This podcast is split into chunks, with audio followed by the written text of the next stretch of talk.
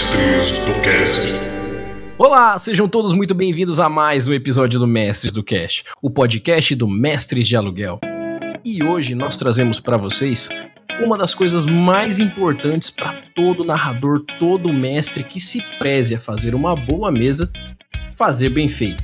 Hoje nós vamos falar como usar os plots, como usar a história, tanto dos seus personagens quanto a sua história de narrativa para o jogo, para fazer o seu jogo rodar. E claro que eu não vou falar sobre isso sozinho, afinal, quem sou eu para falar para vocês como fazer? Mas hoje eu trouxe aqui meu amigo Will. É isso aí, galera. Olá de novo. Há quanto tempo? Faz, faz tempo que eu não gravo, hein? Pô, faz tempo, bicho, que isso. Agora você vai ser participação fixa aqui, você vai ser o meu Azagal a partir de agora. Aê, demorou. beleza, já tô com a minha cara de emburrado aqui já, eu odiando tudo e a todos. Você vai ter que. Ah, é bom, você não precisa engordar, né? Eles estão emagrecendo. Eu que tenho que emagrecer é. agora. É verdade. Vou ficar fitness, porque o Azagal quer ficar fitness. É, vai ter que raspar a cabeça, hein, parça? Eita. Aí ferrou. Já, tô, já vou virar um monte da galera já. Olha aí, vai virar o carequinha tarracado. Meu Deus.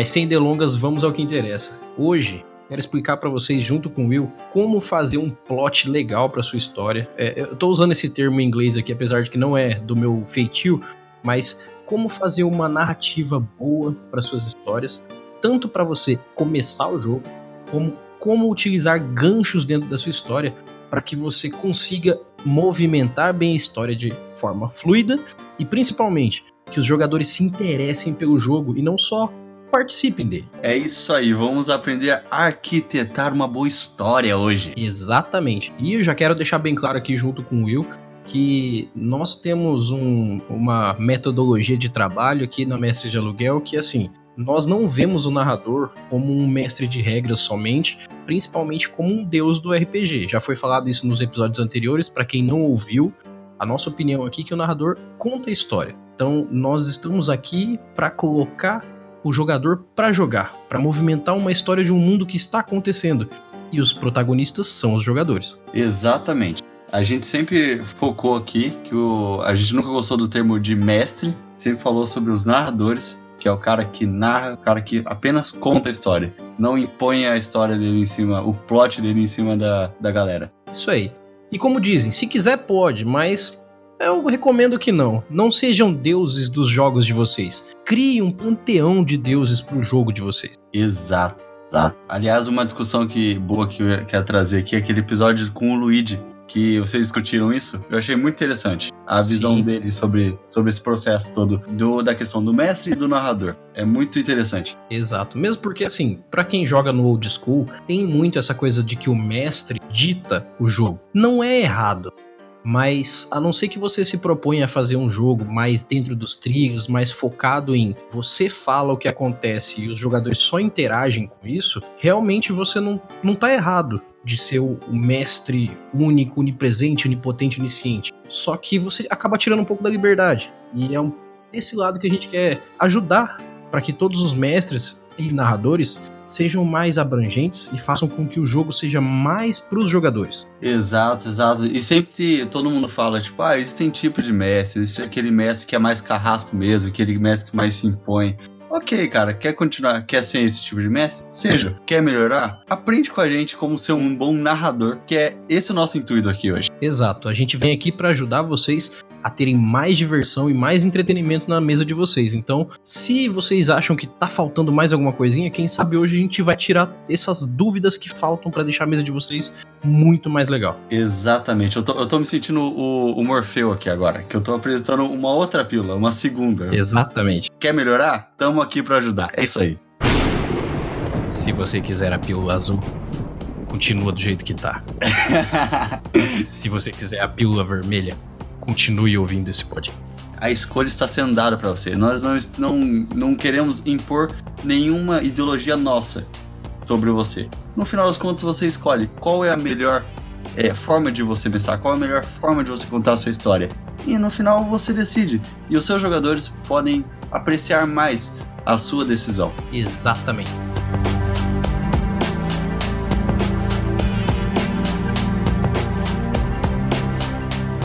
E se você não gostar de pílula azul nem vermelha, a gente pode colocar em conta-gotas, não tem problema. O importante é que vocês saiam daqui com uma opção a mais de como fazer a mesa de vocês. Exato. Acho que já é o suficiente. Exato. Você fica assim, não, eu tenho minha forma de mestrar, mas eu ouvi aquilo e achou interessante, agrega a sua forma de mestrar. Você não precisa mudar completamente. E, como diria ET Bilu, busquem conhecimento. Afinal, é para isso que a gente tá aqui. Muito bom. Busque conhecimento.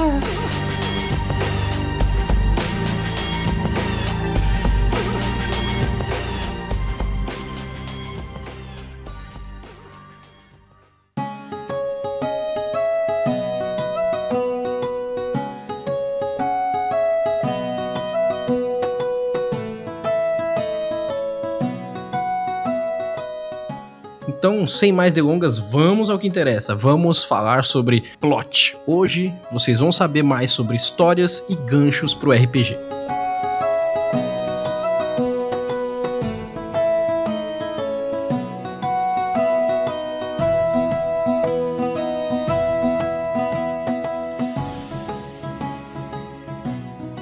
Primeiramente, vamos começar pelo básico, pelo principal. Você narrador, você amigo, você pessoa quer começar um RPG do zero. A gente vai separar em dois fatores aqui que são bem essenciais de você separar, principalmente porque a finalidade desses dois tipos de RPG básicos, elas são bem diferentes. A primeira é sobre as campanhas de RPG. A segunda são sobre os one shots, sobre os RPGs que acontecem uma única vez, vai lá, mestra pra galera aquele dia e fecha nisso. Porque, querendo ou não, a velocidade desses jogos são muito diferentes. A forma com que você vai desenvolver eles é muito diferente. Mesmo sendo dentro de um mesmo sistema, pegada, a forma com que vai acontecer tem uma diferença bem grande. Exato, exato. A diferença do, do one shot que é aquela mestragem despreocupada, né? Você tá ali com a galera num, num dia de churrasco. Ah, não tem o que fazer, vamos jogar. Quer jogar? Então vamos jogar. Coloca aquela história rapidona, aquela coisa rápida, né? De duas, três horas ali, rapidona, tranquilo, sem compromisso nenhum. A campanha não, algo mais prolongado, algo mais envolvente que é, requer certos compromissos dos jogadores e do mestre. Exato, mesmo porque se você for colocar é, num paralelo real ali, Uhum. a primeira coisa que a gente tem que pensar é o seguinte: o tempo de uma sessão ela funciona para um jogo. A gente pode limitar que cada jogo, cada dia de sessão, cada tempo de galera sentada jogando, como se fosse um bloco. Se você tem uma história para ser contada dentro de um único bloco, você tem que contar ela muito rápida, muita ênfase e fazer ela valer a pena. Se você tem é, espaço para vários blocos para contar essa mesma história, você vai ter como particionar isso e principalmente você vai ter que abordar de uma outra forma, da, por exemplo, a diferença de uma série para um filme. Você não vai ver o cena final de uma série no primeiro episódio. Só que o filme, ele, mesmo que ele demore duas, três horas, ele tem que começar e acabar. Então, se a gente for colocar um primeiro paralelo aqui, é exatamente como se você quisesse desenvolver uma série de 10 episódios e um filme de 3 horas. Exatamente, exatamente. Eu não poderia é, encontrar uma metáfora melhor.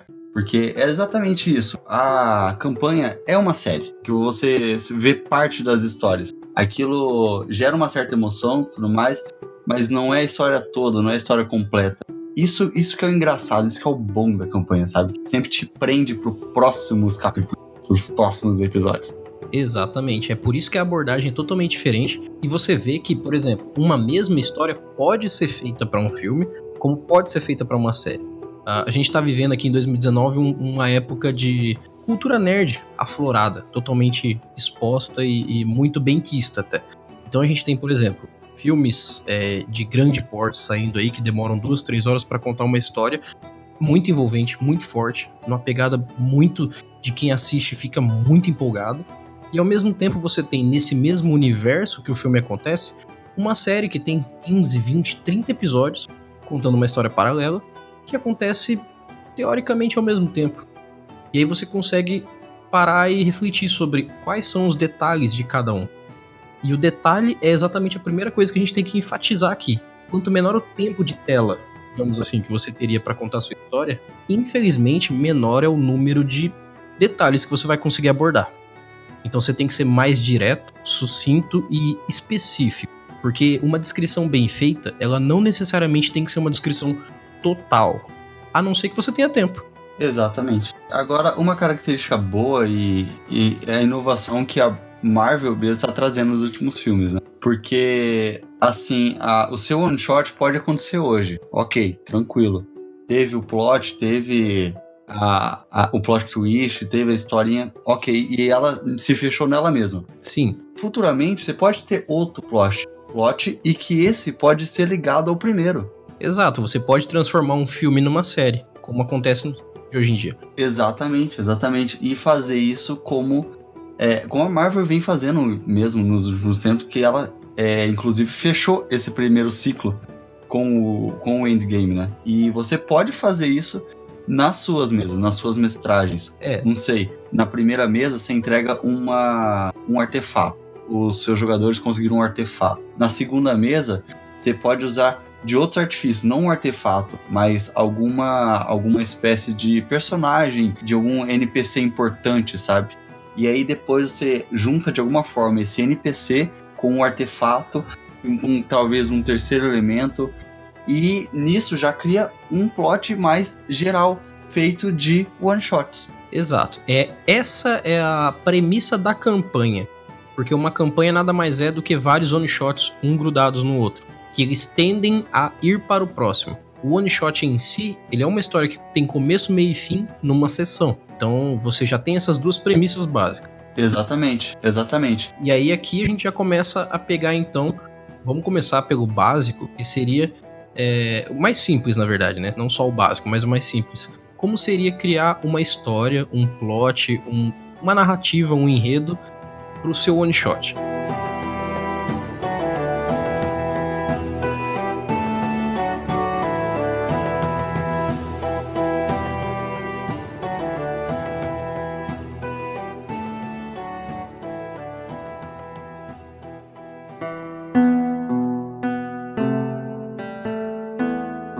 Partindo do princípio que o one shot é o mais simplista. Não quer dizer que ele seja o mais fácil, mas por ser um jogo de um dia só, ele é mais simplista. Sim, sim. O que, é necessário? Você pode ter uma mesma história que funcione para uma campanha e para um one shot.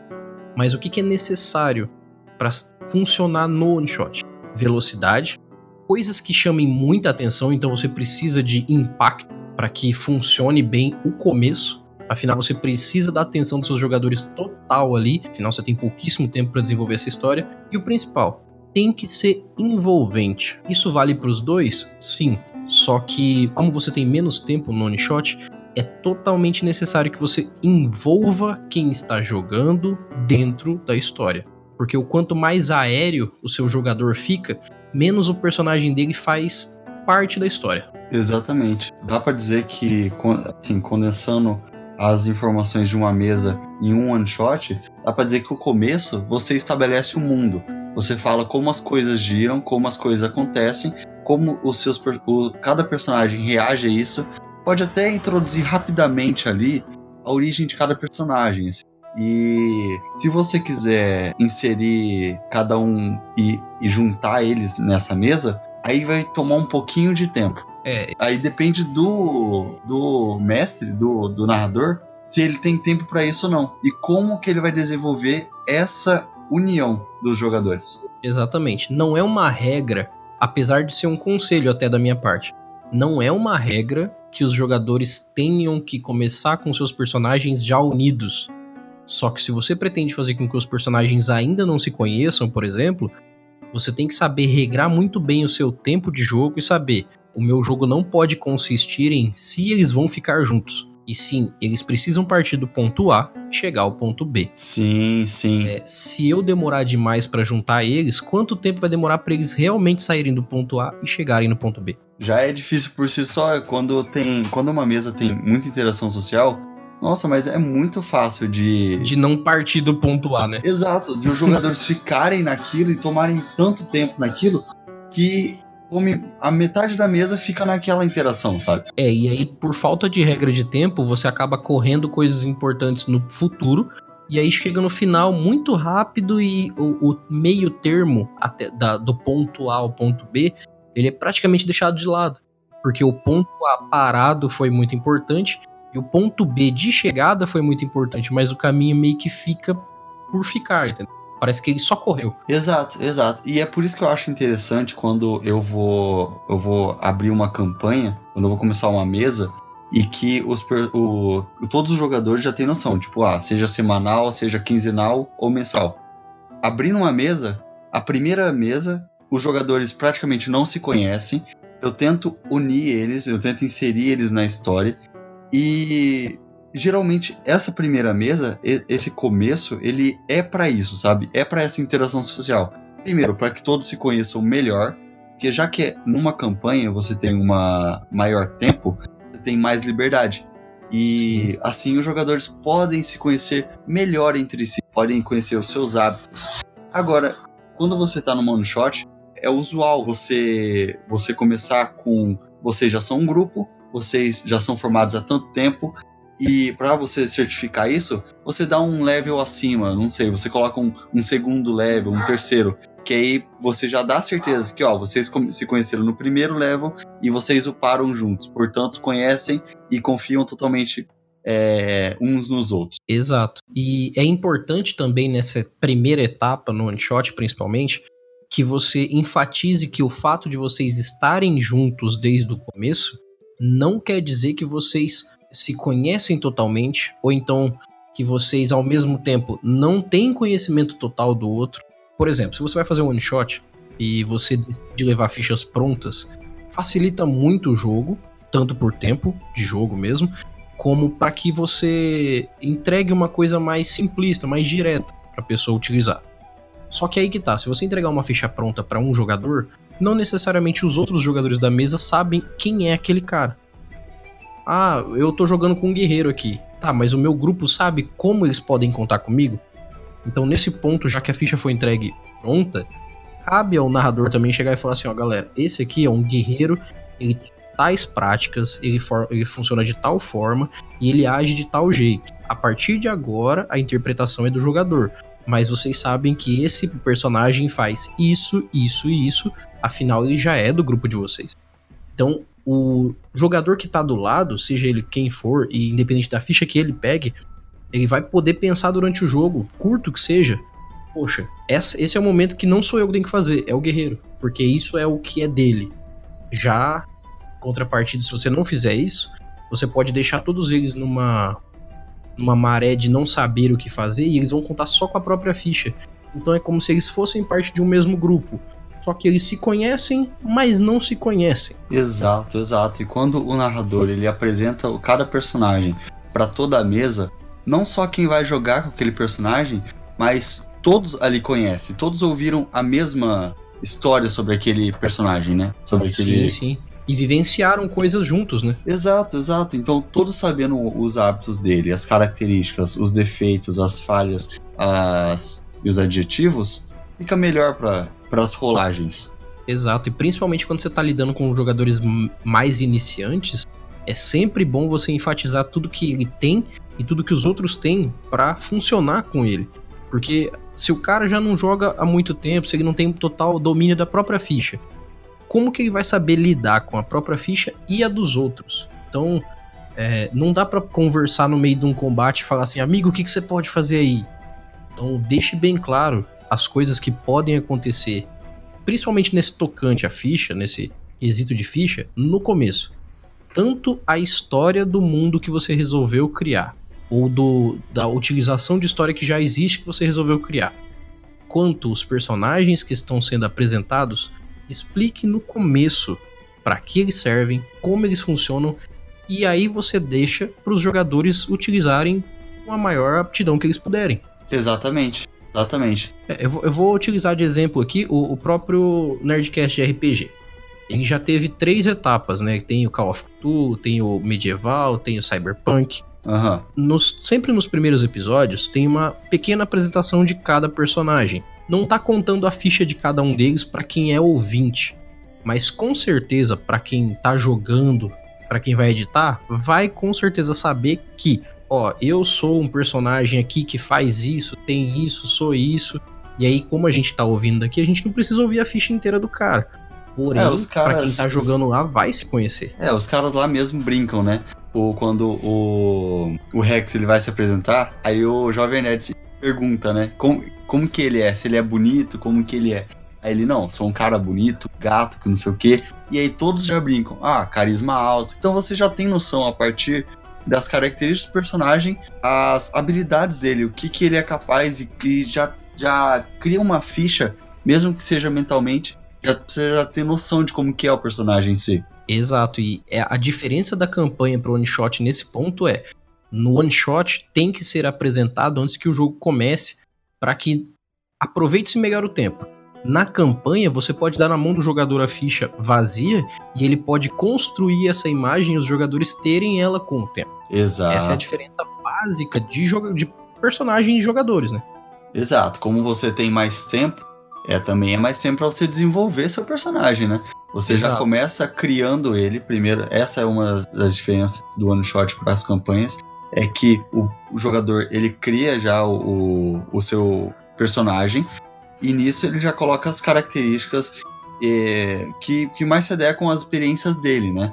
Então ele imagina um sujeito e ele pode colocar isso nas fichas, ele pode imprimir isso nas fichas. Sim, claro.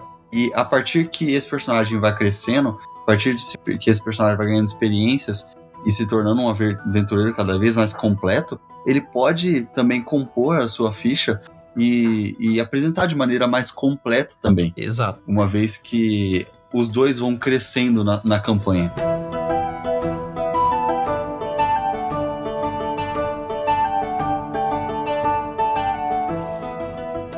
E já partindo do princípio que é entendido a partir de agora que é necessário se entender sobre os jogadores, ou sobre os personagens, quando se vai jogar um one shot, e que você pode não entender no começo, mas ir construindo a persona do seu personagem durante a, a, a campanha, a gente tem parte do narrador.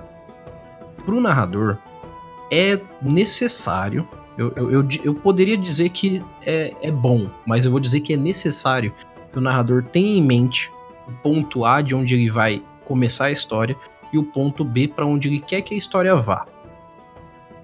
Existem N caminhos para chegar do ponto A ao ponto B. O importante é você saber qual é o ponto de saída e o ponto de chegada. A partir desses dois princípios, né, a partir desse, desse fundamento, você consegue colocar o seu RPG em prática. E como que isso para você quando você está criando. Pense na história do mundo que você está usando, seja o nosso, seja o mundo fictício que você quiser.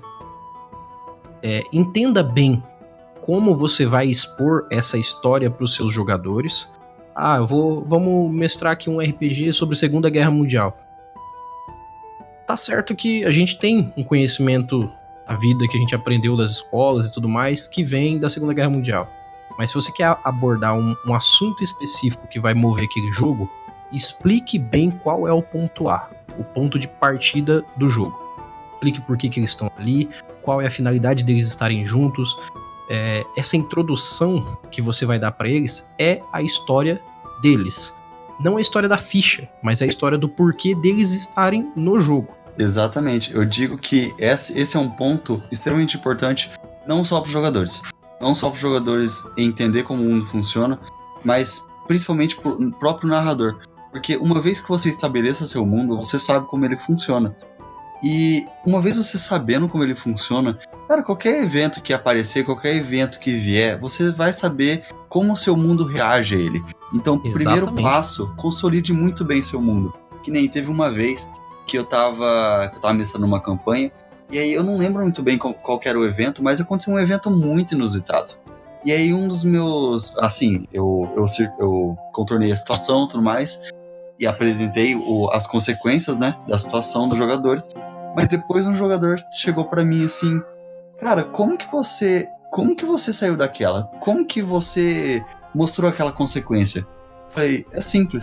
Eu tenho a história do meu mundo fixa na minha cabeça. Eu sei como as coisas funcionam lá. Quer dizer que qualquer coisa, o que você fizer na frente da senhorinha que tá vendendo é, na banca, é, vai, ela, ela vai ter uma forma de reação, sabe? Eu já Sim, sei Você sabe disso. as possíveis, é, os possíveis reações que ela vai ter, né? Exato, exato. Você pode fazer uma coisa mirabolante na frente dela. Se ela nunca viu aquilo na vida dela, ela vai ficar surpresa. Se ela já viu aquilo milhares de vezes, ela vai ficar entediada. Sim, e, e é exatamente partindo desse princípio de, de entendimento que você tem que deixar, principalmente no one shot, mas isso não deixa de ser uma prioridade na campanha.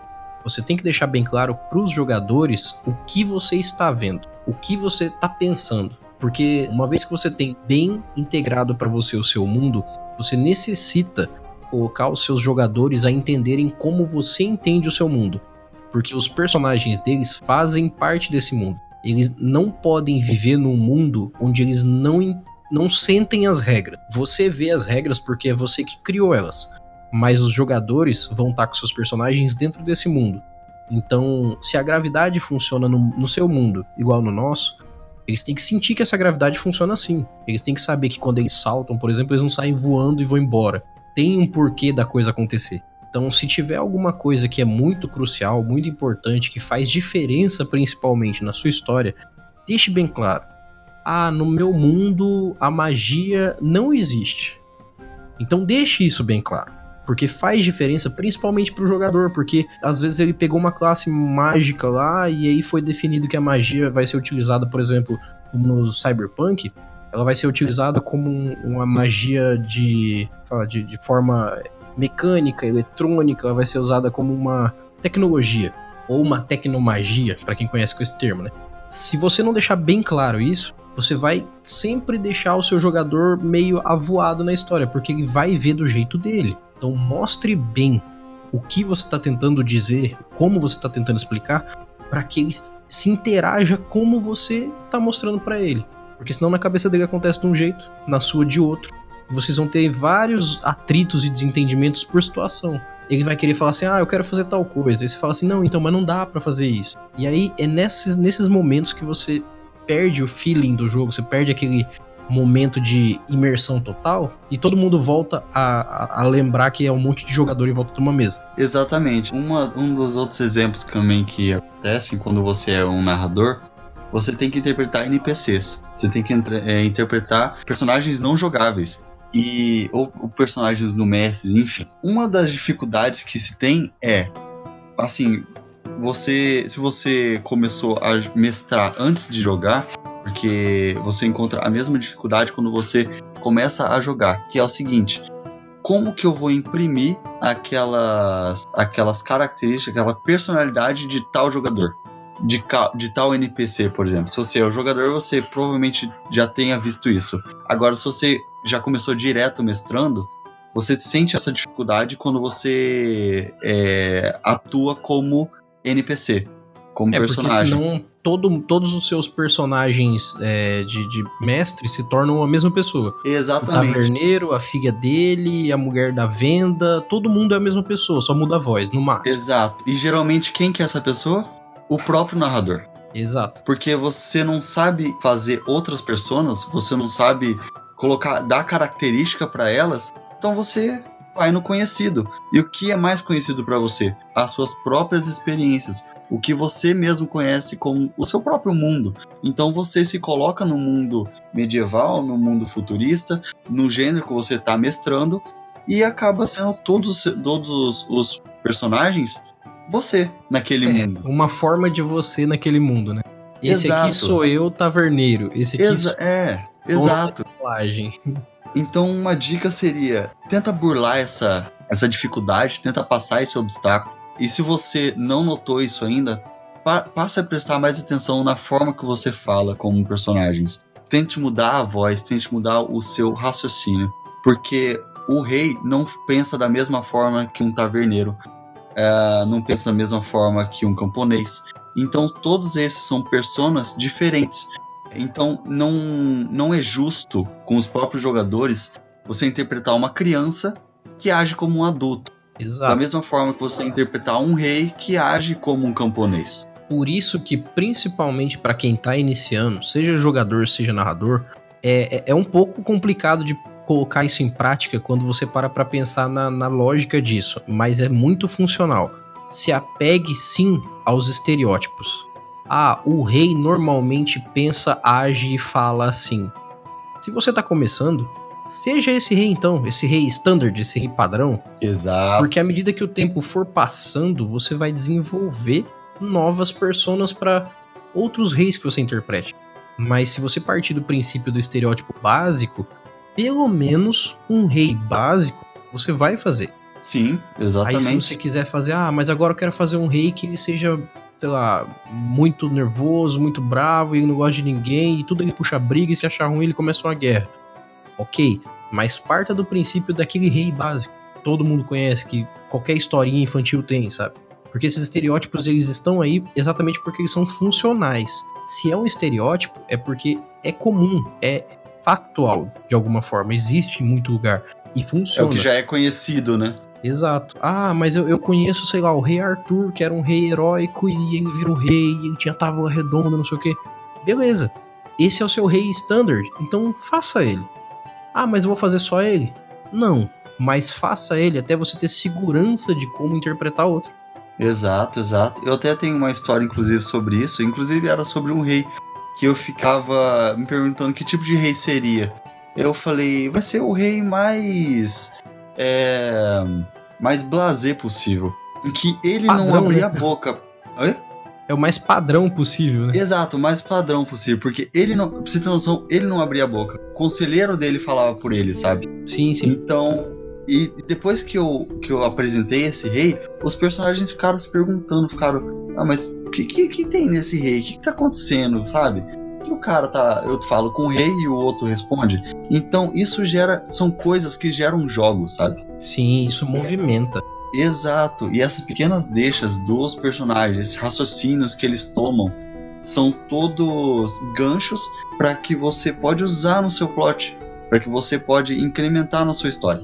Exatamente. E e essa é uma das coisas que a gente vai enfatizar já já quando a gente começar a falar sobre os ganchos posteriores à história inicial, porque é aqui que você começa a perceber os ganchos e não só inserir os seus ganchos. Mas aí a gente vai falar um pouquinho mais pra frente. Exato, exato. Mas assim, pra gente fechar essa parte de como criar a história inicial, como criar sua narrativa, seu plot inicial, se apegue muito nos detalhes, tanto pro one shot, tanto pra campanha, e principalmente, saiba regrar seu tempo.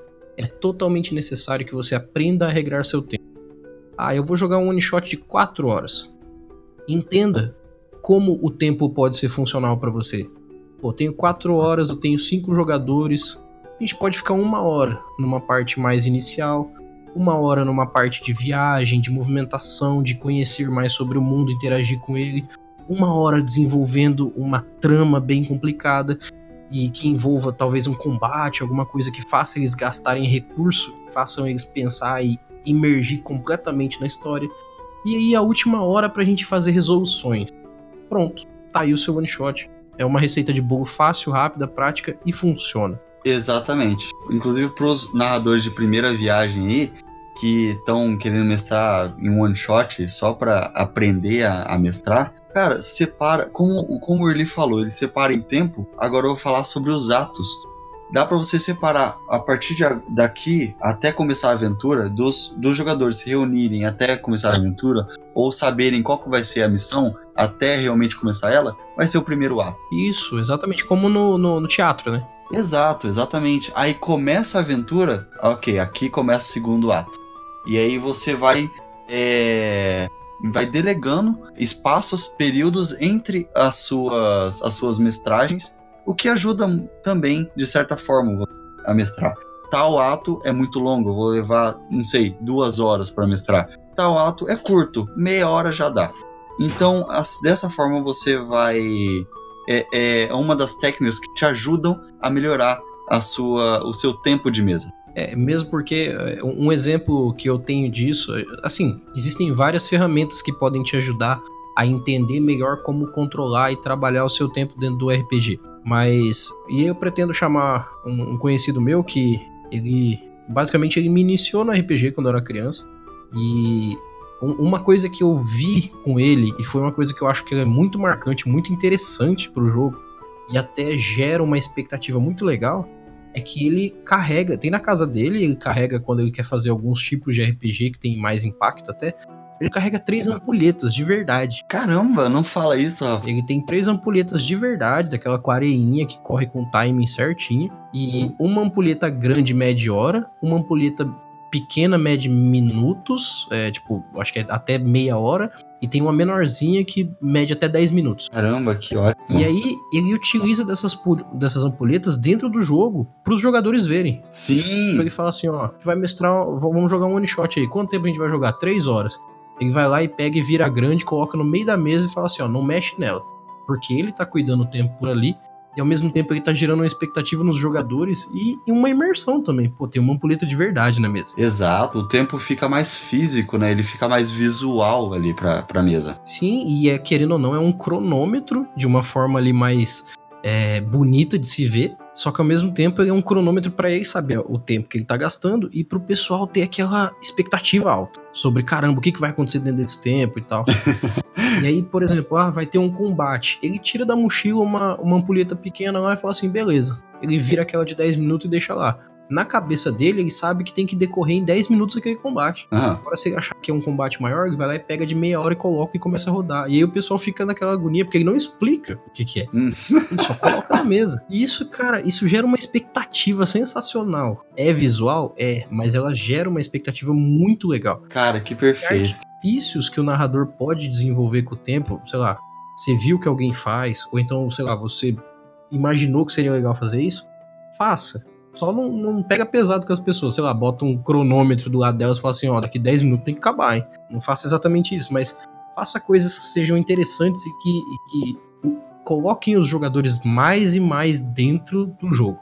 É importante. Sim, é, eu, eu, já ouvi falar dessa técnica de cara colocar cronômetro pra rodar, só que era completamente diferente.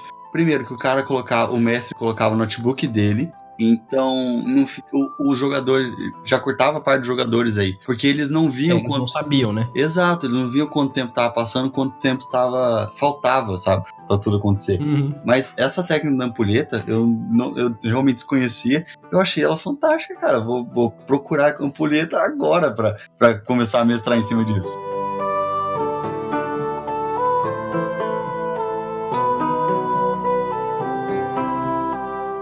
Mas é, o principal dessa técnica é a expectativa gerada. Porque na teoria não tem nada a ver com o jogo aquela ampulheta. E isso é uma coisa que ele deixa claro. Fala assim, ó, esse aqui eu tô deixando aqui na mesa, mas não é sobre o jogo. Só que eu tô deixando aqui. Só que é um efeito visual. Chama atenção.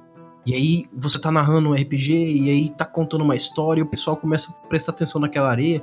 É como se fosse um efeito hipnótico para que a pessoa não tire o foco da mesa, sabe? É porque fica assim, porque quando você fala, ah, o tempo tá passando, as pessoas pensam, ok, o tempo tá passando. Agora, quando você mostra que o tempo tá passando Visualmente ali. visualmente e que o minuto que ela passa mexendo, olhando pro celular, foi 5, 10 minutos que passou na, na mesa, isso é impressionante, porque a pessoa tem mais consciência dos, dos atos dela e sabe que cada minuto que ela perder é realmente importante. Porque tá sendo Sim. contado, tá sendo mostrado. Imagina que você, por exemplo, eh, eu tô dando essa dica aqui pra quem estiver ouvindo, já fica uma dica que pode ser muito legal, ó. Segurem aí. Uhum. Digamos que você guardou um dinheirinho e resolveu comprar uma ampulheta, porque é um negócio muito legal e muito bonito de se ver. Lindo, real. Aí você comprou uma ampulheta grande lá que você sabe que ela mede uma hora. E aí você vai narrar um RPG que tenha um fundo mais misterioso ou até de terror mesmo. Por exemplo, um Call of Cthulhu da vida que tem essa pegada mais pesada, vamos dizer assim. Rapaz, imagina a tensão, hein? Aí vai começar o jogo ali e tal, os jogadores começam a jogar você, do nada. Tira ali, coloca uma ampulheta no meio da mesa e começa a rodar. Os caras, ah, o que, que é isso aí? Você fala, nada. Um negócio que eu coloco aqui pra, pra, pra ver um, um tempo aqui. Parece que não, mas na hora da narrativa, se você prestar atenção nos jogadores, você vai ver que eles vão estar envoltos em você e naquele negócio, correndo areia. Sim. E eles vão querer saber por que daquilo. E aí eles vão ficar focados em você porque eles querem saber qual que é daquela ampulheta. O que, tá- vai E aí, na hora- acontecer? Eles vão ficar agoniados. Aí você vai lá e vira aquela areia. Mas, meu Deus, Ixi, Meu aí Deus. você já não sabe por que que você tá fazendo, você não sabe o que, que, que que ele tá medindo, meu Deus. O que é? Sim. Isso é expectativa utilizada pro jogo. Perfeito. É Uma coisa que, assim, pra quem quiser fazer, teste. É sensacional. Só, cui- só cuidado com a abordagem que vocês forem usar. Sei lá, vai colocar um cronômetro gigante com as letras vermelhas em 10 minutos, sabe? Parece que a pessoa vai morrer em 10 minutos. Não, eu acredito que essa forma da ampulheta ela é muito melhor. Primeiro, porque ela não é contada certo. Tipo, É, não tem um número passando não ali. tem exato, não é quantificável. O número tiraria atenção, a areia chama atenção. Com certeza, com certeza. Eu sempre me pego perguntando aqueles palestrantes que tem tempo contado, sabe? Sim. Toda hora eles estão olhando pro relógio, porque o número é algo chamativo. Agora, uma ampulheta é desesperador, porque você não tem a quantidade certa, exata de quando aquele tempo vai acabar ou quanto tempo aquilo decorre. Sim, isso gera uma agonia, só que assim, pra quem não sabe por quê, essa agonia traz a- o foco da pessoa pra dentro. Mais ainda. Aham. Agora eu fiquei muito mais intrigado e eu quero, fiquei muito mais curioso pra ver o, o mestre que você, Aham. que você vai trazer pra gente falar sobre esse método, cara. É, e ele usa isso aí, cara. é- é- como ele mesmo diz, é um dos maiores trunfos dele é fazer com que as pessoas não percam a atenção da mesa. E é uma das coisas que mais me incentivou no RPG quando eu comecei, porque eu tinha medo do que poderia acontecer quando a a areia chegasse no final, entendeu? Aham. Sei lá, a areia chega no final e ele não vira a ampulheta e fala assim, então, a partir de agora, pronto, aí já, meu. Deus, meu Deus. Exato. Você percebe que o jogo fica muito mais emocionante, emotivo dessa forma. Sim, exatamente, porque você tá trazendo atenção pra mesa sem, sem erros, sabe?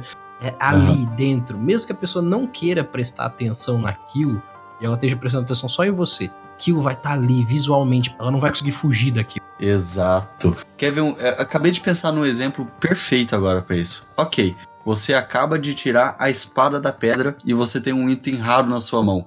Roda a ampulheta e o tempo começa a passar. O jogador vai ficar se questionando por que o tempo tá passando. Aí, tá, mas qual que é a finalidade dessa ampulheta? Bom, espera que você vai saber. Exato. Pronto. Aquele cara não vai sair mais do jogo nem pra ir no banheiro. é assim que se prende jogador. Ótimo, ótimo. Vou utilizar muito. Fica a dica pra vocês aí.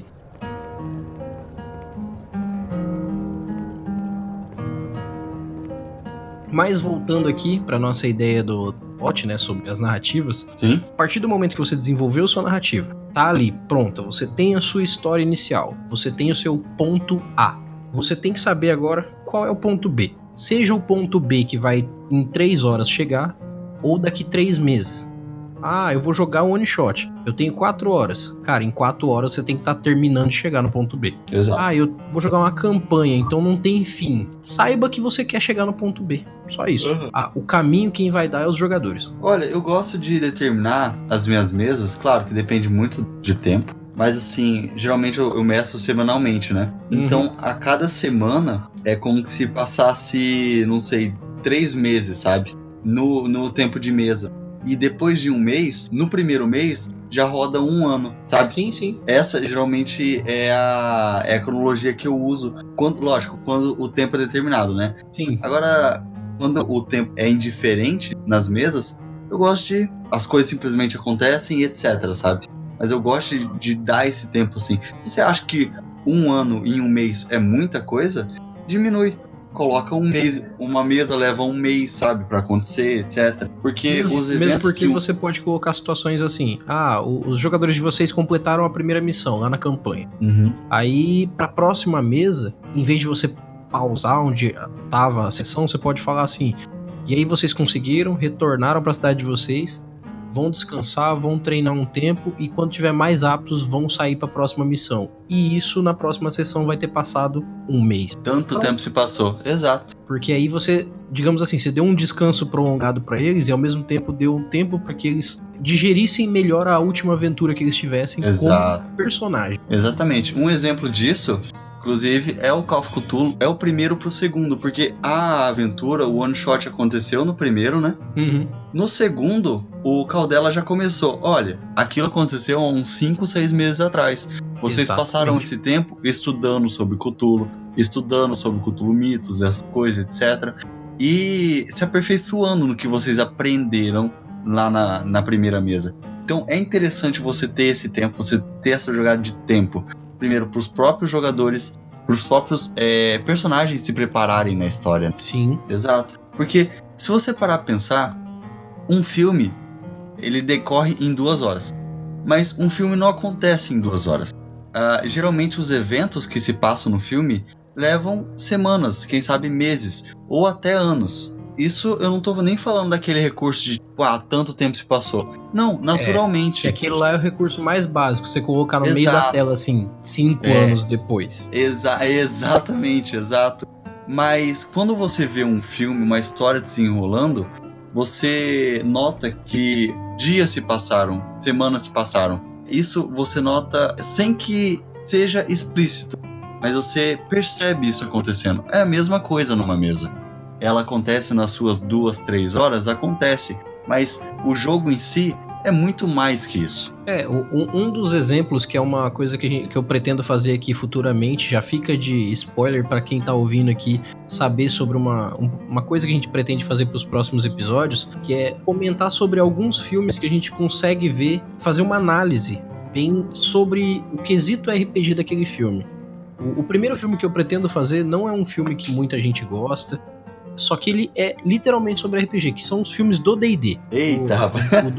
é, os Dungeons and Dragons, para quem não sabe, tem três filmes, se eu não me engano, três ou quatro filmes. Uhum. E dentro de cada filme, por exemplo, o próprio primeiro filme, ele tem passagem de tempo que é, é a primeira cena acontece num dia, e aí, uma semana depois, os, os, personagens principais ali começam a ter os efeitos disso. E aí, depois de tantos dias, eles vão e começam a entrar de vez na história. E aí, depois de, sei lá, mais uns três dias de caminhada que eles se juntam, tem o primeiro encontro com o vilão e tal. Só que se for parar pra ver, o filme parece que ele se decorre dentro de um mês. Mas é um filme de uma hora e meia. Exato. Uma coisa, um exemplo para abranger essa ideia de RPG medieval clássico e de plot clássico é qualquer filme de é basicamente um RPG. Porque se você parar para pensar, o filme é uma história e o RPG é uma história sendo contada. Então. É, a diferença é que o filme é uma construção visual para você, sim, né? Sim, sim. Não, tem tempo, tem tudo certinho, tem tudo cronometrado, tem a, o clímax, tem o anticlímax, ok, certo. O, o, o, filme é mais certo nisso, sabe? Mas sim. no quesito de história sendo contada, isso é o RPG, é uma história sendo contada, sabe? Então, basicamente, qualquer coisa se encaixa nisso. O dia que eu percebi isso foi quando é, eu ainda era jogador de iniciante, tá? No começo, assim. E aí o Messi falou: Vamos jogar? Eu falei, vamos jogar. Eu tava viciado em RPG, vamos jogar. E aí, sobre o quê? Sobre o quê? Aí ele falou assim: Sobre você. Eu falei: Sobre mim? Como assim sobre mim? É. Você acorda, e ele já começou aí, já começou aí. Você acorda, você levanta da sua cama, seus pais não estão em casa, seu cachorro não tá em casa, você tá sozinho na sua casa. Aí eu, beleza. Então a história começou a ser desenvolvida aí, sabe? Ele fez um plot disso, de uma vida minha, corriqueira, de uma coisa, sabe? É porque no final é só uma história sendo contada. Exato. A diferença é que você vai, como jogador, ter atitudes. Sim. Talvez não necessariamente sejam as suas, mas você pode ter a atitude que você quiser. Exato, exato. Você tem. É, você imprime as escolhas no, nos jogadores, no, nos personagens. Exato. Porque nesse exemplo fui eu. E aí ficou mais fácil até para mim decidir o que eu próprio faria numa situação, sabe? Mas quando você uhum. tá. Você tá imprimindo outra persona, você tá imprimindo outra personalidade ali, você se você pensa o que, que aquela pessoa faria numa situação dessa. Exato. Esse é o raciocínio básico que você tem que ter, que é o raciocínio de reação. Exato. Que é você propõe uma coisa para os jogadores quando você tá narrando, e aí eles vão interagir e você tem que ter um raciocínio de reação em relação a atitude que eles te deram. E por falar em reação, agora eu lembrei de uma outra, outra situação também que acontece nas mesas. Para os narradores, é, isso é interessante. O jogador, ele geralmente ele reage ou ele age em cima de certa situação. Isso. Por exemplo, quando algo acontece e ele reage, isso não é muito efetivo, ele apenas reagiu àquilo. Agora, quando ele. É, ele tá interagindo, né? Exato, exato, ele tá interagindo com o mundo. Agora, quando ele age para acontecer algo, ele tá sendo o efeito dessa causa. Peraí, ele tá sendo a causa desse efeito, né? Isso. Me perdi aqui. Quando ele tá sendo a causa desse efeito, ele tá agindo sobre o mundo. E isso são formas de mover a história. O narrador, entendendo essas formas de cada jogador agir ou reagir, você pode é, montar o, a sua história, o seu plot em cima disso. Ou você pode mudar um pouquinho a história de lado porque o jogador decidiu agir de diferente modo em uma situação. Exato, que são os ganchos situacionais. Exatamente. Que é um tipo de gancho que a gente vai estar tá falando ali posteriormente. Que, cara, é muito importante que o narrador, principalmente o narrador, os jogadores acabam tendo isso por consequência mas não tanto quanto é de necessidade do narrador, que é sentir o que, que o jogador está transmitindo. Sim. Sentir qual que é a situação do jogador. Se o jogador está fazendo uma coisa com segurança, se ele está fazendo uma coisa com medo, se ele está fazendo uma coisa ali só por brincadeira, ou se ele está levando muito a sério. O narrador tem que ter uma, uma extrasensorialidade muito grande Exato. quando tá narrando. É importante ter aquele feeling, né, de conexão com o personagem Isso. e o jogador. Exato, porque ali é quando você percebe como inserir bem as coisas. Sim. O seu plot inicial, ele é o ponto A e vai levar ao ponto B. Os caminhos são basicamente regidos pelos jogadores. Só que aí que tá. De N possíveis caminhos, você vai percebendo qual que é a finalidade de cada jogador e gerando esse grupo e vai afunilando a quantidade de caminhos até cair nos caminhos que são mais propícios a eles. Exato. Então, se tinha N caminhos no começo, à medida que você entendeu como que cada jogador tá fazendo com cada personagem, você filtra isso e fala assim: bom, a partir daqui é certeza que só tem uns 20 caminhos possíveis. Então você já tem essa reação à possibilidade. Você já tá pronto e fica nesse quesito assim de ah, mas isso aí não é uma coisa mais de você é, de você improvisar, isso não é mais improviso. Então, improviso quando você pega algo do nada e parte. Você tem a atitude do seu jogador, então você não está necessariamente improvisando. Você só está se precavendo baseado nas atitudes deles. Exato. Então você não precisa necessariamente improvisar, mas sim se precaver a ponto de que quando o jogador faz algo, você tem uma reação para ele. Quando você faz algo e ele reage, você interage com a reação dele. E o movimento não para. Sim, e isso vai compondo a história. Né? É interessante também, você não só não sei sobre os ouvintes que eles a, as experiências de mestragem deles, mas eu já tive algumas experiências que foi assim, uh, eu pensei numa situação e eu gostaria de que um determinado personagem agisse de certa forma. No entanto, ele não agiria daquela forma assim, se, se todas as situações tivessem postas daquela, daquela maneira. Era necessário antes ter uma mudança ou de personalidade ou de ou situacional mesmo, uma mudança simples, para que o jogador é, fosse de certa forma induzido a agir daquela forma, que é para pra história acontecer, pro plot acontecer, sabe? Porque numa num exemplo, inclusive, que dá para você ter isso, é através da tendência, que é utilizada no, nos Dungeons and Dragons, que é a, o, o caótico, o bom, o leal, o neutro, etc. Através disso, você pode determinar as escolhas dos personagens. Exato. E se um, algum personagem, se algum, se algum jogador não seguir aquela tendência, mais tarde você chega, olha, o que está acontecendo? Por que, que você agiu dessa forma, tendo que era previsto que o jogador é, agiria de outra, sabe? Quando dá esse meio que conflito de tendência, de ideais, jogador pro personagem, é importante também o mestre chegar e perguntar o que está acontecendo, uma vez que o que está na ficha não está sendo expressado no jogo também. É, exatamente.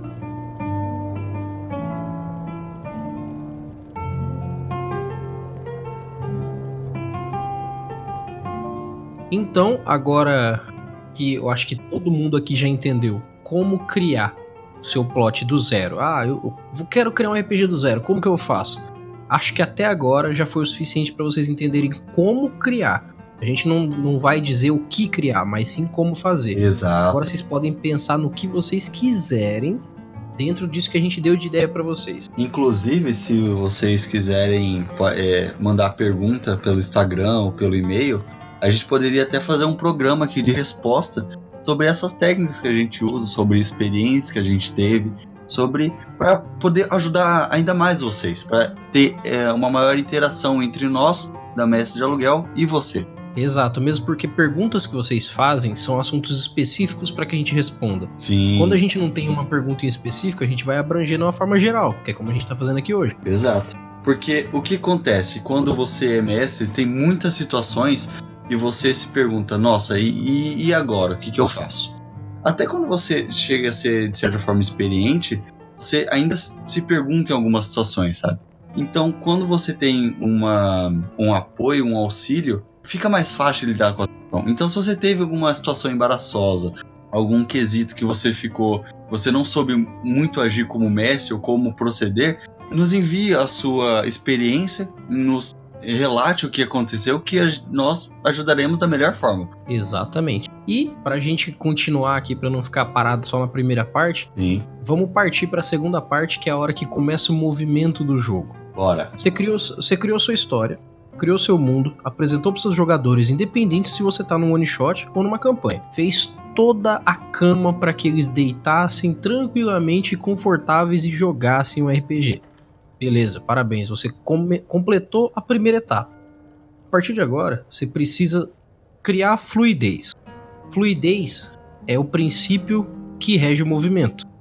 Se não para e se movimenta sempre, tá fluido. É que nem água. É simples. Só que como que você faz isso? Utilizando de meios que são é, independente da forma com que você faça, que seja corrente, seja realmente fluido, mas o principal, que seja insersivo, que você faça com que a história e os jogadores se tornem um e eles se movimentem. Como que você vai fazer isso? Coisa que é mais prática de você fazer, independente se é uma campanha ou se é um one shot, é utilizar da história dos jogadores, do, no caso da história dos personagens, para começar a movimentar a história. Por que, que esse ponto é interessante de trabalhar no começo? Primeiro, que pouco narrador se dá ao trabalho de utilizar a história do personagem que está sendo jogado para fazer um plot. Tá tão preocupado com a história que ele criou que ele esquece de dar uma motivação real pro jogador que tá segurando uma ficha movimentar essa ficha dele. Isso é verdade. Inclusive, um dos exemplos que acontece na mesa é assim: o narrador ele apresenta a missão, ele fala o, a, a aventura, né, que tá que espera os aventureiros, etc. E aí um, um dos personagens pergunta, mas por quê? Por que que eu faria isso? Sabe? E aí, uhum. e aí vem o outro. Isso por si só já é, nossa, já é destruidor para o narrador. Aí vem o outro personagem e responde: porque isso aqui é um RPG. A gente só faz missão. É. Automaticamente você tirou eles de dentro dos, dos, personagens e voltou a sentar eles na cadeira. A Sim. imersão acaba. A imersão, ela zera nesse momento. E isso é muito broxante falando no ponto de vista do narrador, sabe? Você fica. Sim, mesmo porque assim, se você tá ali para fazer esse mundo acontecer, não podem existir. Assim, não é que não podem, mas é que não, não devem existir. Não é muito convencional. É, é, não, eu falo assim, porque quando uma dúvida é do jogador, você tira o foco do jogo. Uhum. Quando a dúvida é do personagem do jogador, é dentro da história. É como se você parasse agora e pensasse assim: poxa, mas por que, que eu tô com sono agora? você é o seu personagem perguntando para si mesmo por que, que você tá com sono. Uhum. Só que aí o narrador da sua vida vai falar assim, porque você não dormiu direito. Sim. Agora, se você conseguisse perguntar, sei lá, pra Deus, tipo assim, pô, Deus, por que, que eu durmo? Seria muito quebra da décima parede e seria tudo fora da estrutura básica que a gente entende, entendeu? Sim. Exatamente. Então, no, no, final das contas, quando o jogador tem uma dúvida, é uma quebra de, de mundo, porque você tava dentro do mundo, aí o jogador falou assim: pera aí, vamos sair do mundo pra eu ver um negócio aqui. Uhum. Aí você tem que ir lá e ir de novo a galera no mundo. Porque com certeza, se um saiu, todo mundo sai.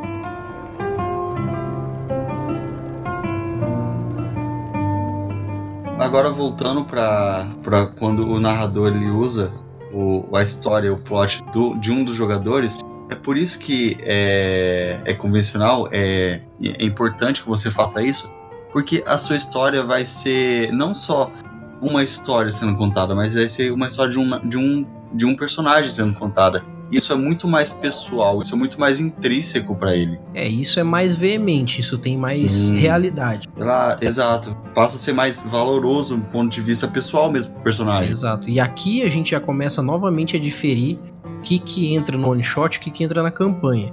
Porque numa campanha que é mais lenta e ela tem mais tempo para se desenvolver, você pode começar com a sua história e pegar uma das histórias de um dos jogadores e falar assim: vou pegar a minha história, vou discorrer ela até eu cair na história desse cara. A gente vai trabalhar a história desse cara e desenvolver ela, todo mundo junto, todo mundo vai pegar afeição por ela, todo mundo vai participar dela, das finalidades dela, e assim vai. Sim. Já no one shot, não dá para fazer isso separadamente. Uhum. A finalidade, assim, dá, dá, mas você vai discorrer o tempo fazendo isso e não vai ter final. Quanto tempo é meio. fica meio que inviável, né? Exato. Então você não des desqualifica nem desclassifica a história de nenhum dos jogadores, independente de quantos tenham na mesa e de quanto tempo você tem. Só que você tem que fazer com que as finalidades das histórias deles sejam sempre conjuntas, comutas e precisas. Uhum. Então, por exemplo, ah, um jogador veio lá do Tibete, um personagem veio lá do Tibete o outro veio aqui do Mato Grosso do Sul, o outro veio do Japão, o outro veio da, da, da África. Cada um veio de um lugar, cada um tem uma história totalmente diferente do outro. No one shot, você tem que abordar mais as finalidades comutas, as finalidades que eles precisam fazer juntos e é a motivação deles estarem juntos, Sim. do que cada aspecto separado deles. Uhum. O aspecto deles vai ser mais jogado do que desbravado. Exato. Eles que vão fazer mais o papel de falar e exercer a história deles como, é, como interpretação do que você de querer andar na linha da história deles. Então, como narrador, novamente, o tempo é o importante. Então, pega tudo que é comum das histórias de cada jogador, mesmo que seja uma história minúscula.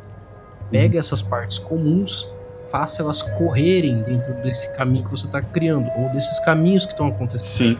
Já na campanha é uma outra pegada, porque se você tiver cinco jogadores, você pode, por exemplo, ah, tem dois jogadores que nasceram numa mesma região ali, e aí a gente poderia fazer com que eles se encontraram próximo da, regi da região deles.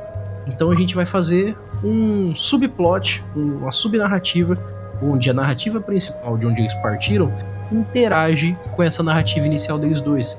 Então os outros três personagens vão participar da história. Exato. Um caminho que eu vejo nas campanhas, aliás, eu vejo dois caminhos, né? Duas formas de você mestrar uma campanha dessa forma, começar uma aventura com os jogadores. A primeira uhum. delas é começando por um personagem. E aí esse personagem desenvolve a história dele, não completamente, claro, ele não resolve completamente a história dele para encontrar outro personagem, não. No caminho Sim. ele encontra outro, um segundo personagem e os dois seguem juntos para a história. E aí, então um terceiro, quarto, e aí você vai é, implementando um a um, sabe?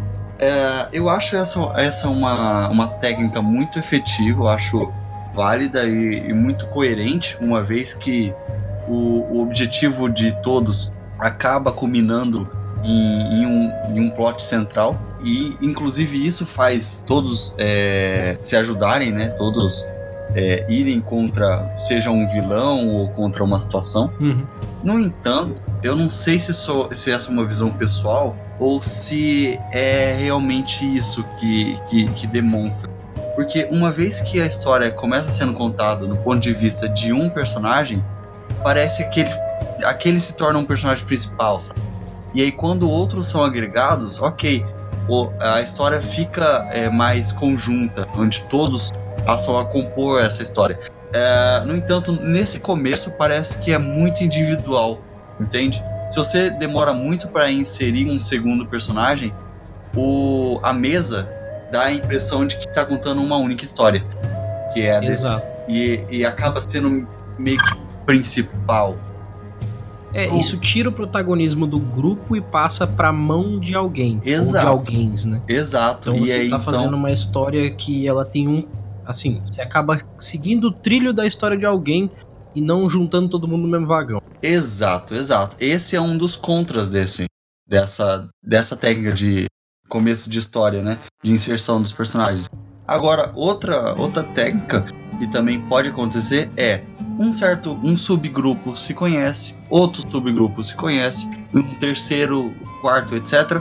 E vocês acabam se conhecendo entre si, sabe? Seja por um personagem, seja por outro, ou um personagem conhece outro de outro subgrupo, sabe?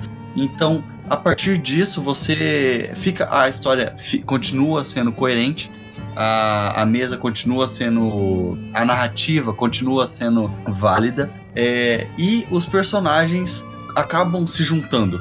Pra, assim como na, no primeiro exemplo, para um plot central, num mesmo objetivo. Porque ninguém se, é, segue ninguém por um objetivo qualquer.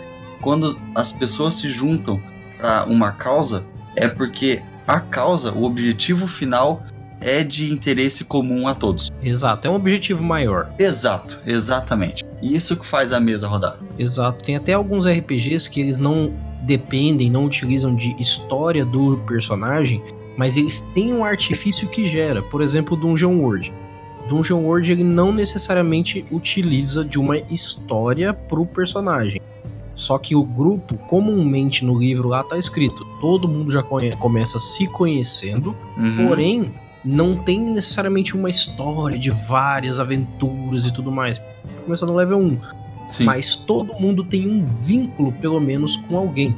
Isso faz com que você esteja presente na história de pelo menos outro. Exato. Isso gera um ciclo onde todo mundo tem um porquê, tá junto. Exatamente. Uma vez fui jogar uma mesa e aí o mestre falou: aponta pra, pra quem você vai ter vínculo. E ninguém pode. Vocês não podem apontar um pros outros.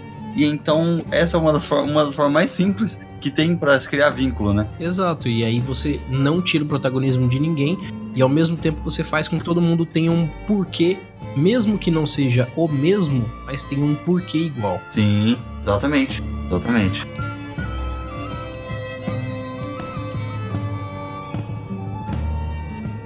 Então é assim que você pode utilizar, principalmente para o começo do jogo, a história dos personagens, seja ela uma história curta para um one shot, uma história mais complexa para a campanha, para movimentar o princípio da história. Você tem seu mundo, utiliza da história dos seus jogadores que vão gerar o porquê deles estarem caminhando juntos ou caminhando que seja para se juntarem.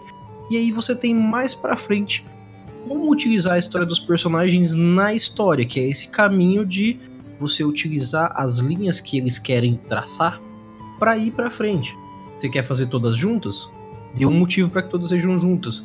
E se você tiver tempo para é, utilizar com mais tranquilidade, faça separadamente, faça de alguns juntos. Exato. Crie subplots, sublinhas, subnarrativas a partir da narrativa principal. Assim você emenda uma na outra e cria aquela fluidez, como eu disse, de manter o movimento. Exatamente. Inclusive, eu lembrei de outra técnica aqui agora também. Na verdade, não é uma, muita técnica de juntar personagem, mas é uma técnica que você pode adequar para sua forma de mestragem. Que é o seguinte: uh, teve um mestre que eu joguei e aí eu entreguei a minha história para ele e ele falou assim: tá, agora a gente vai jogar a sua história. Mas eu falei assim: como assim? Tipo, antes da mesa, sabe? Antes de eu conhecer o resto da mesa, sim, a gente vai jogar a sua história. E a gente, uhum. sabe, como foi muito assim, o mestre e um jogador contando a história do jogador antes da mesa acontecer. Exato, para não ficar uma coisa só no papel e na cabeça, você realmente fez aquilo. Exa exatamente, exatamente. Não fica só uma história contada. Não, você realmente executou aquilo. Mesmo que você já sabe os pontos chaves da sua história, sim, mas é divertido você rolar aquele dado aquele dado decisivo, sabe? Pra ver se você. como que você vai fugir da situação. É, porque também quando você for jogar com seu personagem e encontrar com um grupo, você vai estar muito mais imerso no seu personagem do que se você só escrever uma história. Exatamente. Inclusive eu lembrei de outra história também que já tinha uma mesa consolidada de um, de um determinado mestre. Só que essa, essa mesa já estava nos levels, levels altos, sabe? E aí ele chegou para mim e falou assim: Olha, eu te ensino na mesa. Só que para você é, acompanhar eles, você vai ter que chegar até determinado level. Então eu fui, tipo, era. Foi muito intenso. Foi cada dia upando um level e, e a gente. exatamente. e a gente. Foi um trabalho meio que corrido ali. Mas é justo. Não é simplesmente, ah, você tá no oitavo level, você tá no nono level e pronto, agora se junta a turma. Não, você realmente percorreu aquele caminho. É, e principalmente você aprendeu a utilizar. Se você fosse um jogador que nunca jogou, ah, e eu vou ter que já entrar numa mesa que tá level 10. É, mas você vai ter que aprender a utilizar sua, no mínimo sua ficha. Sim. Pra quando você chegar a encontrar com um grupo de nível 10, você não ser um cara que tem uma cabeça de nível 1 com a ficha de nível 10. Você aprendeu a criar uma ficha de nível 10 porque você chegou até lá. É, você não pegou uma ficha pronta, literalmente. Você cultivou ela e conseguiu ganhar, é, ter ela no final. Exatamente. Exatamente.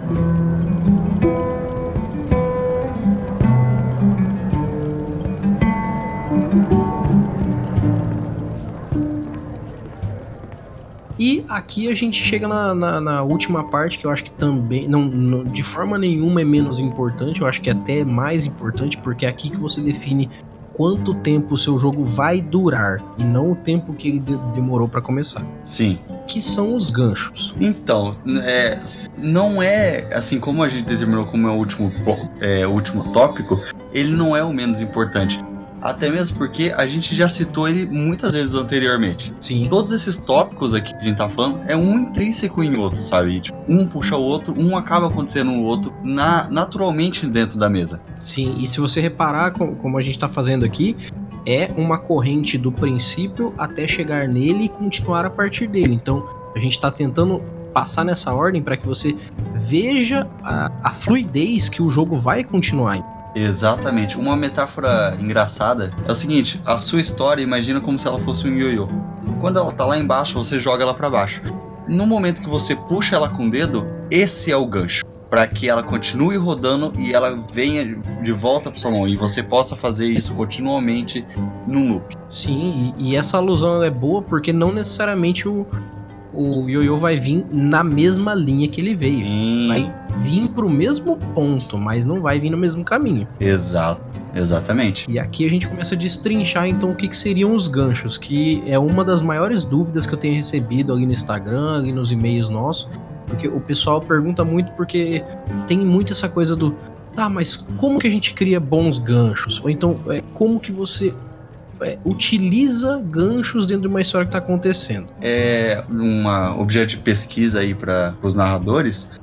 Pesquisem por cliffhanger, que é um dos métodos utilizados em, em TV shows, em programas, é, em séries, para que você fique intrigado para o primeiro episódio da próxima temporada. Essas são pequenos eventos que acontecem que você fica se perguntando o que está acontecendo, que são que é revelado no. que esse plot é revelado na próxima temporada. E são pequenos ganchos também. É, ou como se a gente fosse traduzir ao pé da letra. Aliás, ao pé da letra não, se a gente fosse traduzir bem esse termo, só que é, trazendo ele para o nosso contexto, seria o pulo do gato. Ex a manha da ariranha ali, ó. E isso, a manha da ariranha. O que, que tem que ser um bicho fazendo alguma coisa, né? O pulo do gato, manha da ariranha, o Exato. voo do, do morcego, essas coisas assim. Exatamente. Bom, primeiro a gente tem que definir o que é gancho. O que, que seria um gancho de história?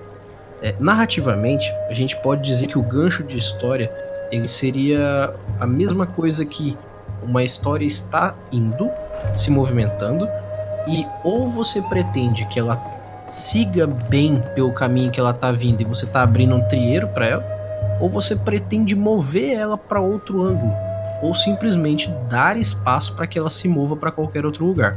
Sabe como Eu vou- que eu imagino um gancho? Sim. Como um, um próprio anzol. Imagina. É, Imagina um pescador, o cara vai lá e manda o anzol. O peixe vem, pegou o, o- o gancho, você só traz. Ou você É, muda você a história. tira a rota. Exato. Ou você muda a história, você continua na história, desenvolve ela, aumenta ela. E tá passando um pequeno povoado, agora passa numa região, num continente. A história começa, ela, ou ela fica maior, sabe? Isso é um gancho pra mim. Sim. E e- esse princípio é interessante de se ver porque assim, o gancho basicamente é uma forma de movimentar o jogo. Só que Uhum. você tem várias estruturas de ganchos possíveis. As que eu conheço que são mais utilizadas no RPG são para movimentar mais rápido uma linha que já está acontecendo ou para criar o que a gente chama de side quest. São as quests paralelas. Sim. as missões paralelas. Então você tem a linha principal, que seria a sua estrada, e ela vai do ponto A ao ponto B. Partindo lá daquele princípio de que você criou o ponto A, inseriu todo mundo, usou a história dos personagens e começou o movimento. Uhum. Começou o movimento, esse movimento pode ser em linha reta até o ponto B. Ah, mas e, e o que, que é o gancho? O caminho até chegar no ponto B. Esse é o gancho principal, ele é a história. Exato. Só que você, como narrador, você pode ou dar um único caminho, que é o que a gente chama de railroad, que é andar sobre os trilhos, que é você dar esse único caminho, que é o único gancho possível, ou você pode abranger de duas formas: ganchos situacionais ou ganchos impostos. Gancho imposto não é necessariamente uma obrigação de seguir ele, mas ele é um caminho que ele é o mais conveniente possível. Aham. Famoso, bom, vocês têm dois caminhos, uma casa em chamas ou correr para um lugar seguro. Não é um gancho imposto, mas é o mais conveniente. Exato.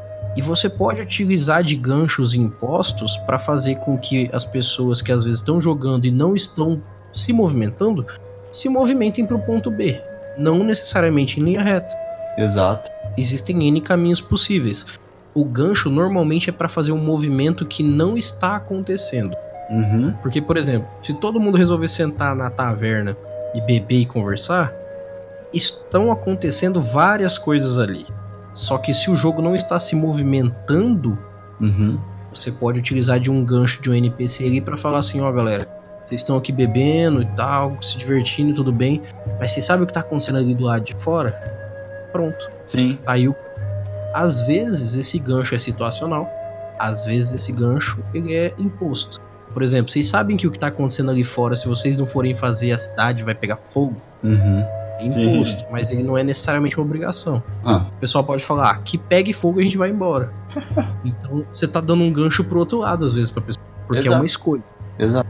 Só que pode ser um gancho situacional onde, por exemplo, eles decidem ficar ali bebendo na estalagem. E aí um deles fala assim: ah, a gente vai beber aqui até a gente encontrar um bom motivo pra sair daqui porque a gente quer muito ouro. Uhum. Pronto, você recebeu um gancho de presente de um deles. E esse é o gancho situacional. Você ali, por estar prestando atenção na intenção deles, você percebe que ele- algum deles fala assim: Poxa, eu só vou sair daqui se tiver ouro envolvido. Pronto. Alguém te deu o gancho. Aproveite disso. Insira uma situação onde o ouro seja envolvido. Pronto. Exato. E- Você não criou, você percebeu a situação e utilizou. Então o gancho ou ele você mesmo faz ele como mestre, como narrador, ou você nota ele através das as atitudes dos seus personagens e você utiliza isso na mesa. Exatamente. Mesmo porque, ó, agora vamos lá. É, vamos trabalhar bem esses dois ganchos. Uhum. O gancho situacional, é, ele comumente parte dos jogadores.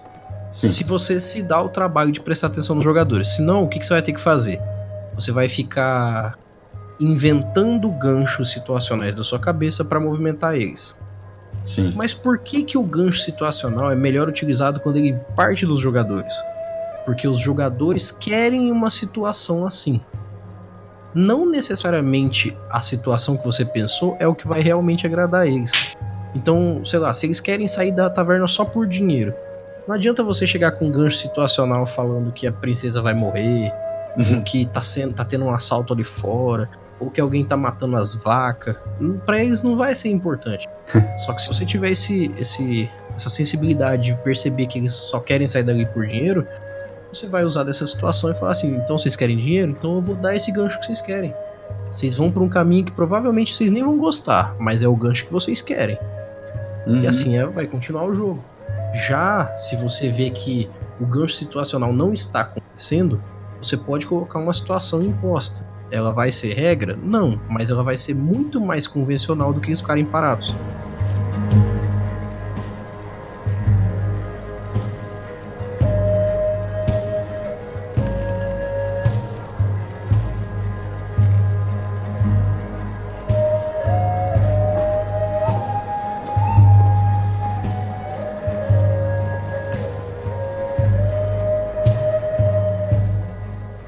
Mas assim, é, o, o, o que mais você vai ter que utilizar como narrador é o meu gancho é necessário ou não. Hum, Se o gancho for necessário, vai partir de você. Se o gancho não é necessário, deixa partir dos jogadores. uhum. Ah, mas como que eu crio um gancho? Acabei de dizer, se for necessário, narrador coloca a mão na massa. Sim. Então, procure os ganchos dos jogadores.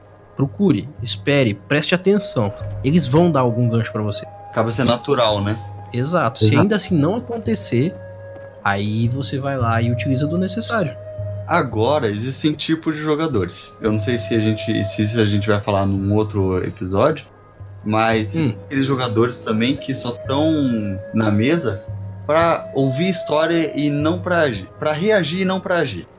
E aí, quando isso acontece, às vezes desanima o próprio grupo. Então, passa todo mundo a ser dessa forma. Agora, se a sua mesa tá nesse nível, acaba acontecendo isso, então o seu gancho vai ter que ser necessário mesmo. Você vai ter que mover ele, porque já que os jogadores não se empenham muito para para estarem no jogo. Então, o que acontece? É, existe uma situação que é assim: cada jogador se diverte e joga do seu jeito. É, você, como narrador, você não impõe pro jogador como ele se diverte. Ele se diverte como ele se diverte. Hum. Digamos que numa mesa de cinco pessoas, uma pessoa gosta mais de estar no jogo e sem fazer porra nenhuma e ficar dando uma de protagonista de tudo, porque não é do feitio dela, ela não é assim, aquele, aquele ser humano não é de fazer isso, aquele cara, ah não, cara, eu gosto de agir quando me dá na telha só e na maioria das vezes eu vou ficar quieto ali esperando algo acontecer. Aham. Isso é necessariamente ruim pra mesa?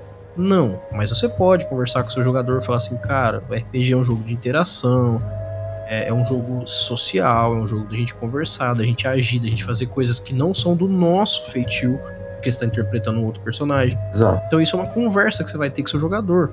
Só que aí que tá, se ele ainda assim falar assim, não, mas eu quero jogar assim porque eu gosto assim. Ok, já definiu o ponto de como ele se diverte.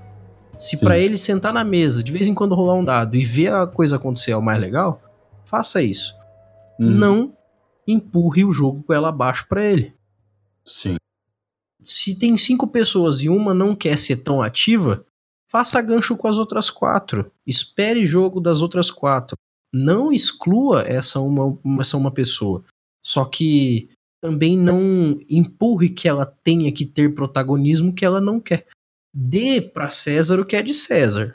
Se tem um cara que é o exibicionista, que quer ser o cara que tá na frente de todo mundo e enche o saco, dê isso pra ele, desde que ninguém se sinta apagado nem mal por isso. Sim. Entenda os seus jogadores. Isso, esse cara tem total potencial pra ser um bom bardo, o, sei lá, um bom, um bom líder de grupo ali, um paladino, essas coisas assim. Dê pra ele o que ele quer. É um jogo, é- não é legal você jogar um jogo que você não tá jogando com o que você quer. Sim. Você vai jogar um jogo lá de War e não pode escolher a cor da sua pecinha. Poxa, Aham. E todos têm seu- seus pontos fortes e fracos, né? Numa mesa. sim. E por isso que é legal conversar bem com eles. Converse com os jogadores. Exato. Então você, mestre, saiba aproveitar cada ponto desse. Não menospreze um jogador porque ele não tá seguindo aquilo que você determinou. Não, vai na dele. A onda, a história é muito mais sobre ele do que você contar a história. Mesmo porque é muito mais comum ter uma pessoa que não tá afim de jogar ativamente do que ter um grupo que todo mundo é pra frentão. É muito mais comum. Sim, exato.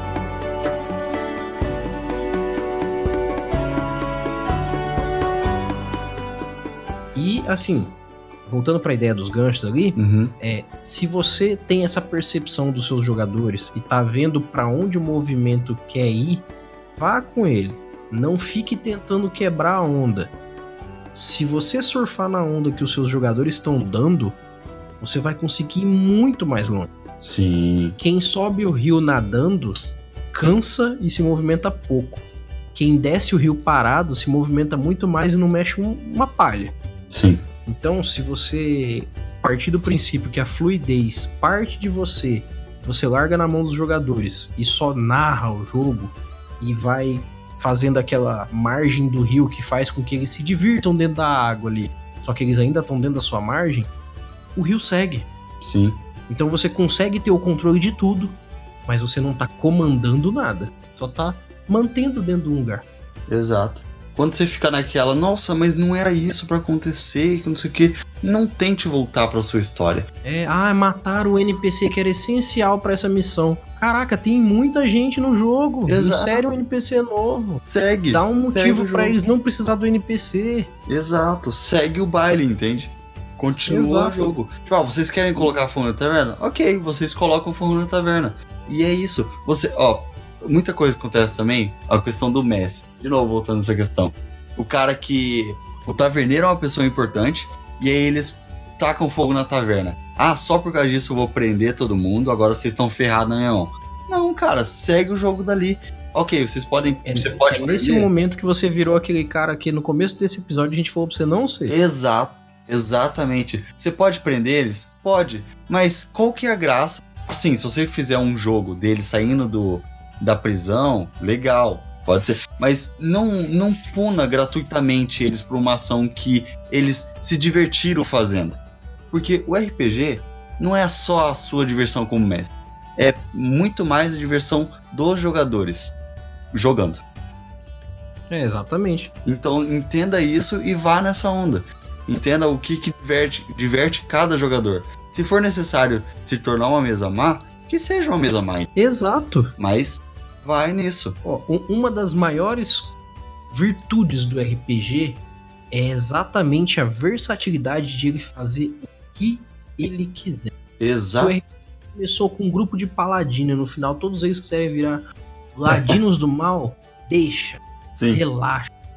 Ah, mas aí, segundo livro, a tendência vai fazer os caras perder o nível. Conversa com eles e fala assim, galera, vocês começaram tudo bem salvando o mundo. Vocês querem realmente destruir o que sobrou do mundo? Ah, a gente quer porque é mais fácil. Então, beleza, ó, vamos atualizar a ficha de vocês. Todo mundo vai perder um nível, mas vocês vão poder fazer o que vocês estão querendo. Aham. Mas aí tem esse ajuste, beleza? Pronto, acabou, resolvido. Sim, Não exatamente. tenha medo da liberdade dos seus jogadores. Querendo ou não, eles estão jogando no seu mundo. Exato. A liberdade da, da colônia de formigas é sempre dentro da colônia de formigas. Sabe aquelas, aquelas, aqueles formigueiros dentro do vidro? Aham. Elas são livres pra fazer o que elas quiserem lá dentro, Ali. mas elas não saem de lá. Exato. Então não precisa se preocupar com a liberdade que seus jogadores têm. Pelo contrário, dê liberdade pra eles. Eles vão poder fazer o que eles quiserem. O único diferencial é que você é as paredes desse mundo. Sim. Porque afinal de contas o RPG é pra isso. É pra você se soltar no jogo. É.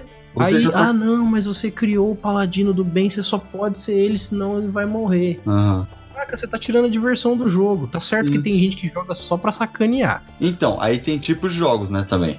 Tem aquele jogo que vamos jogar sério? Vamos. Vamos jogar o jogador? Vamos jogar o, joga o, o personagem. Ok. Mas, ah, na maioria das vezes, o, o jogo é, como o próprio nome diz, é pra ser divertido. Jogo, jogar. Exato, é por isso que o narrador tem que se divertir tanto quanto os jogadores. Sim, Então, foque-se em fazer um bom trabalho e se divertir junto com todo mundo. Ria com todo mundo, não pra eles nem Exato. eles. Agora, uma, uma das questões também que acontece quanto, quanto os jogadores é aquele jogador egoísta que ele gosta de a diversão dele acima de todos. Tem muitos mestres, tem muitos jogadores que já lidaram com, com personagens assim, com personagens não, com, com jogadores assim. Cara, você sabe, você tem noção que é ruim, tanto você pra, como mestre, quanto pros outros como jogadores. É, já é ruim a situação. Agora imagina você que tá controlando o mundo ser essa pessoa egoísta de diversão, que a diversão só tem que ser sua. Isso é muito egoísmo, isso é muito mesquinho, sabe? É pequeno. Sim, Então, se torne um narrador, seja parceiro dos seus jogadores. Não, não, não, não vá contra eles. Só porque eles não estão seguindo a história? Não, segue a história. A história que eles escolheram. e principalmente a escolha, a história que eles estão escolhendo, o caminho que eles estão trilhando, querendo ou não, ainda é pro ponto B que você definiu. Exato. Se esse ponto. Ah, mas o, o ponto B era salvar o mundo, agora eles querem destruir o mundo. veja bem, eles realmente não estão indo pro ponto B. A finalidade deles era fazer algo grande pelo mundo. A diferença é que mudou o sentido da, da, da reta. Exato. Quando a fi- quem tem- é, estuda vetor, ela tá indo para uma direção. A diferença é que mudou a direção, mas a- a- o caminho é o mesmo. Sim. Então, ah, mas eles estão mudando tudo e eu não tô conseguindo lidar com isso. Tenha calma, respira, analise a situação e, como eu disse sobre os ganchos situacionais, se adapte ali tranquilamente ao gancho que está sendo dado para você.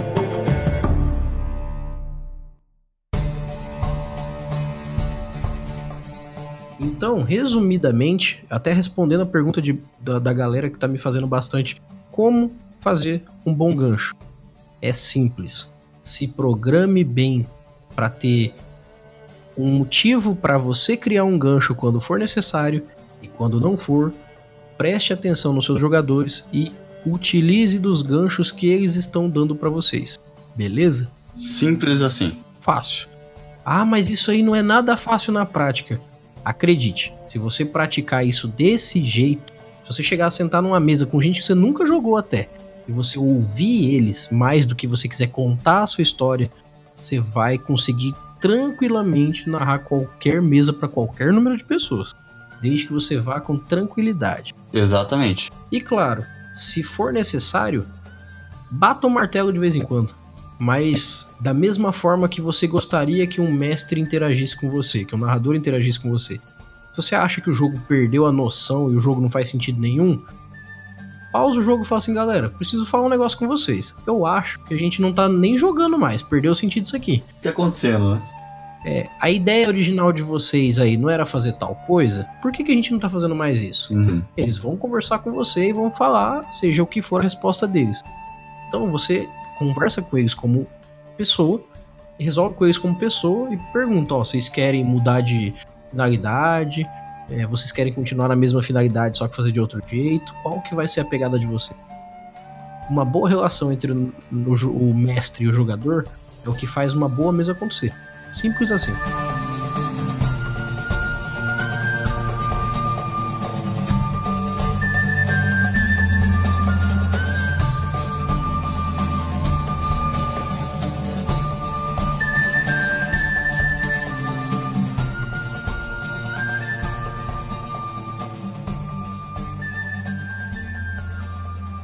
Acho que a gente pode encerrar por aqui, né? Sim, porque a gente falou muita coisa aqui já. E acho que já tá. Nossa, tá uma hora e 40 minutos já de, de gravação. Hum. E se vocês quiserem saber mais alguma coisa sobre ganchos de história e como criar as narrativas, perguntem pra gente. A gente vai responder qualquer dúvida que vocês mandarem. Mas a partir de agora é só o que vocês quiserem saber, porque eu acho que esse resumão entrega a receita do bolo perfeita pra vocês. Exatamente. Como eu já disse antes, vocês podem mandar as suas dúvidas, as suas perguntas, a gente responde numa boa. Que a gente tá aqui para agregar, não para impor nossa, nossa vi- visão de mundo para vocês. Isso. Usem do nosso trabalho aqui como opção pra melhorar o RPG de vocês, que é a nossa finalidade. Isso. Só isso. Exatamente. E cada dia mais a gente vai expandindo esse mundo que é o RPG. Muito bom.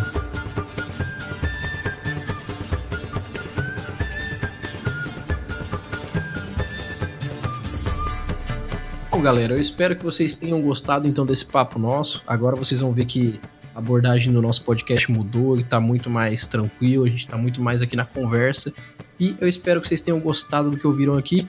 Will, manda o seu tchau pra galera aí. Muito obrigado, gostaria de agradecer por, por estar mais uma vez aqui compartilhando esse momento com vocês, das, das minhas experiências, das minhas visões com vocês.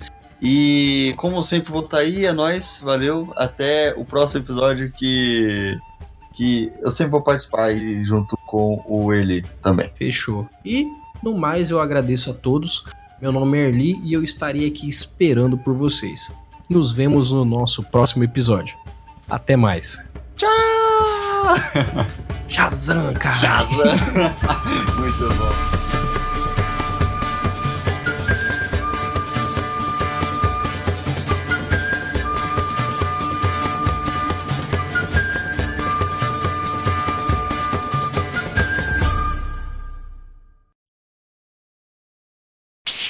Esse episódio foi produzido por Radiolox Edições.